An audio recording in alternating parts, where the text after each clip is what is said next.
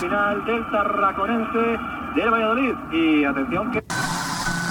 Edía buscando a alguien para que él pueda... El líder, el campeón de liga que va ganando de momento. Bar el mediocampo es un hombre que se envuelve. Y solamente para Venturín, Venturín en la línea de tres cuartos, parte derecha, la por la punta derecha del área para absolutamente nadie, porque ha recuperado el Real Valladolid. Allí.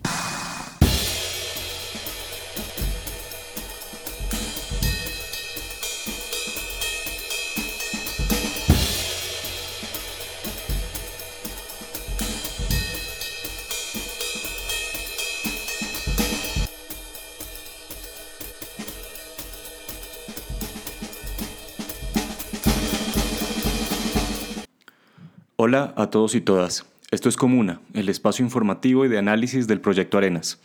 Este está compuesto de tres momentos que no nos ocupan más de 10 minutos. Primero, una reflexión sobre algún tema de interés. Segundo, el abordaje de un tema de actualidad. Y finalmente, el minuto cultural. Arranquemos. Gracias a las revelaciones hechas por el espectador hace unas semanas, pudo constatarse que la Fiscalía de Néstor Humberto Martínez, en asocio con la DEA, le tendieron una trampa a la paz esta realidad denunciada por muchos en su momento reclama una reflexión como sociedad y a nivel individual. ¿Somos pro implementación del acuerdo de paz o no estamos en contra del acuerdo de paz? La primera, sin lugar a dudas, reclama acción. La segunda constituye más una postura inercial. Me temo que la mayoría de la sociedad nos encontramos en el segundo grupo, quizás porque individualmente desconocemos a ciencia cierta qué podemos hacer para apoyar la implementación del acuerdo de paz. Con respeto, sugiero a continuación algunas ideas sobre qué podemos hacer. Primero, reflexionar individual y colectivamente sobre la relevancia o no del acuerdo de paz. Este, más allá del silencio de los fusiles entre el Ejército Nacional y las extintas FARC-EP, contiene una serie de reformas necesarias para traernos como Estado y nación al siglo XXI. Segundo, mantenernos informados sobre el proceso de implementación del acuerdo de paz. En ello, muchos centros de pensamiento y entes de control contribuyen con estudios muy juiciosos y para quienes sean más proactivos, la posibilidad de constituir veedurías en torno a la implementación del acuerdo es una gran opción para evidenciar como sociedad que la posibilidad de transformar el país es de nuestro mayor interés.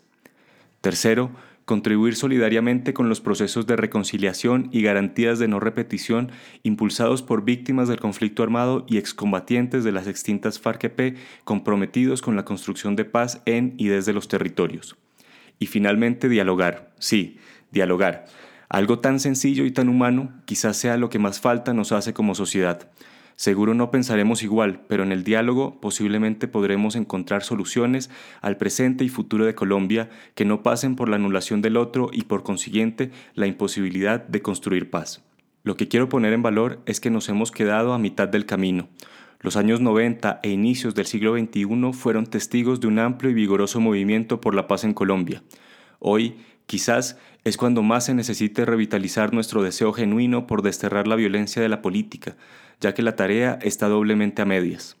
La disputa por la implementación del acuerdo de paz es latente y se agudizará al marcarse los ritmos de las próximas elecciones, pero también porque urge retomar la senda de diálogo con las insurgencias que así lo reclaman.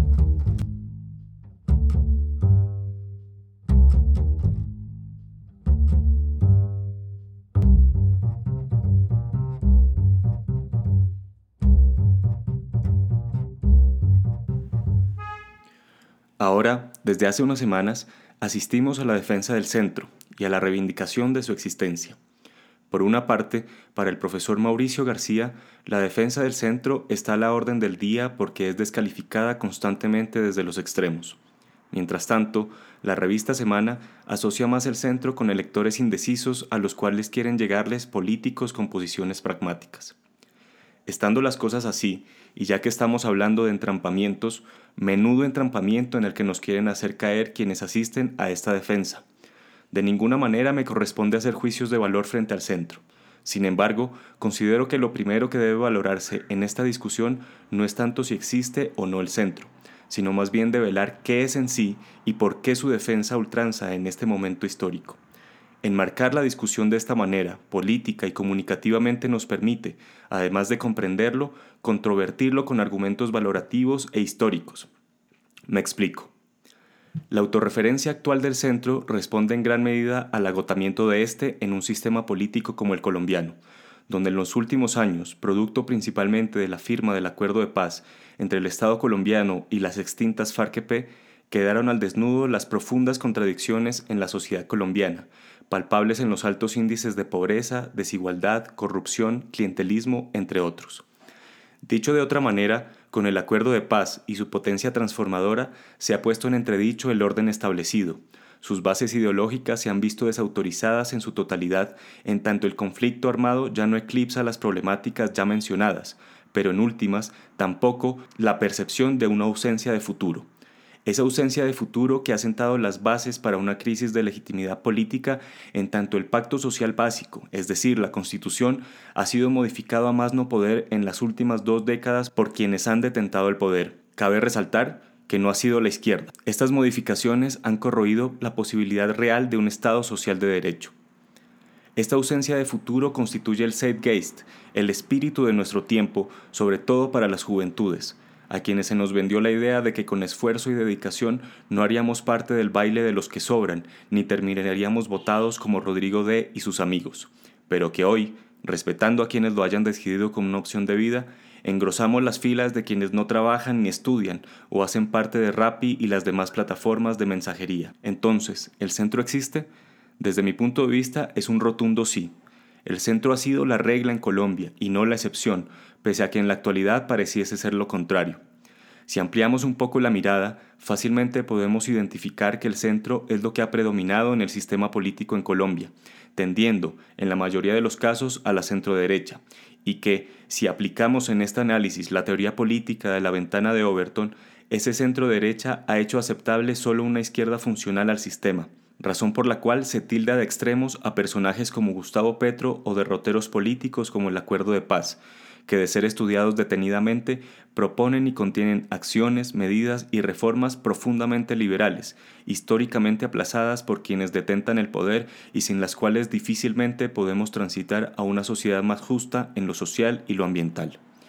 Visto de esta forma, lo que podemos advertir es que en este momento el centro ha tenido que salir a autorreferenciarse, dado que su espacio político se ha encogido, no producto de las virtudes de la izquierda o la derecha, sino en razón a su incapacidad de brindar soluciones reales a las problemáticas que han acompañado el país por más de cinco décadas. Entonces, ¿cuál es la táctica del centro para poner en crisis la diada derecha e izquierda y continuar gobernando? Sí, continuar gobernando. Creo que cuando Iván Duque afirma ser de extremo centro dice la verdad. Siguiendo a Norberto Bobbio, serían tres formas. La primera el centro que se ubicaría entre la derecha y la izquierda. Sin negarlos, busca alejarlos y con ello profundizar la polarización, presentándose entonces como la opción más óptima. De esta franja el representante sería Sergio Fajardo. Segundo, el planteamiento de ir más allá, o lo que se ha llamado desde hace unos años la tercera vía. Una supuesta superación de la izquierda y la derecha que en su momento Margaret Thatcher señalaría que fue su gran conquista, dado que habían hecho indiscutible la preeminencia del capitalismo incluso en la izquierda. De esta sería representante Roy Barreras. Y tercero, el movimiento oscilante entre derecha e izquierda de acuerdo a las problemáticas del momento. Armando Benedetti y la pléyade de congresistas que él afirma llegarán en febrero en las toldas del petrismo sería su representación. Considero que el santismo juega a estas tres bandas, ocupando el amplio espacio entre izquierda y derecha, teniendo candidatos, salvo en la derecha, alfiles, dado que saben bien que, dada su oposición al acuerdo de paz y particularmente lo que éste supone en términos de justicia y verdad, aquellos buscarán, para autoprotegerse, fundamentalmente a su Mesías, patear el tablero de ajedrez, lo cual no están dispuestos a aceptar quienes se ven beneficiados por el orden establecido y persiguen con ansias la derrota estratégica de FARC, aniquilar políticamente una de las pocas expresiones anticapitalistas del sistema político en el país. Estando las cosas así, de nada sirve negar la existencia del centro, entre otras cosas porque eso sería desconocer que éste ha gobernado Colombia, coqueteando unas veces más con la derecha y otras con la izquierda, desde que el pacto bipartidista superó las dictaduras civil y militar de Laureano Gómez y Rojas Pinilla, respectivamente. Si bien la contienda presidencial ya inició, los y las candidatas aún no juegan todas sus cartas. Será solamente el momento de hablar sobre problemáticas concretas que quedará en evidencia quiénes están por resguardar el orden establecido y quiénes por la transformación. Quedará de esta manera en evidencia la vocación conservadora del centro.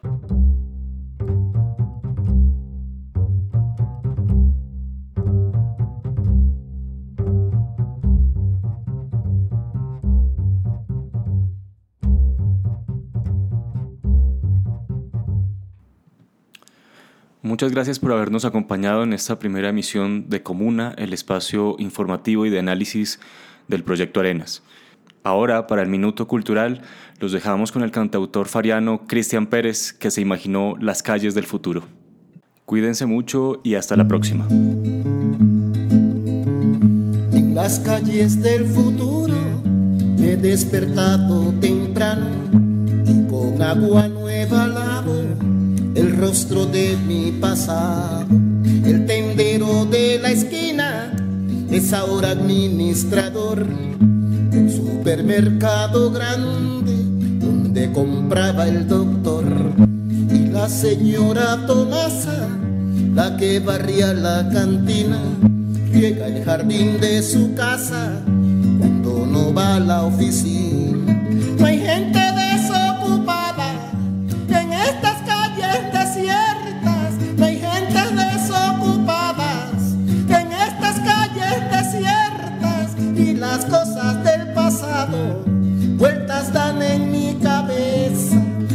Cosas del pasado vueltas dan en mi cabeza.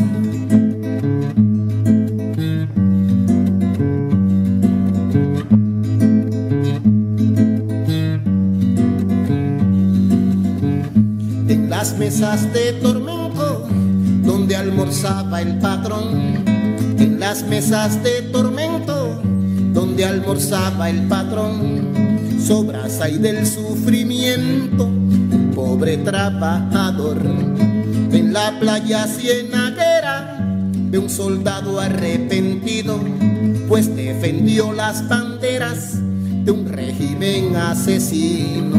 Andresito el cafetero, que fue arriero asalariado, va a vender cilantro al pueblo en su azul camión carpado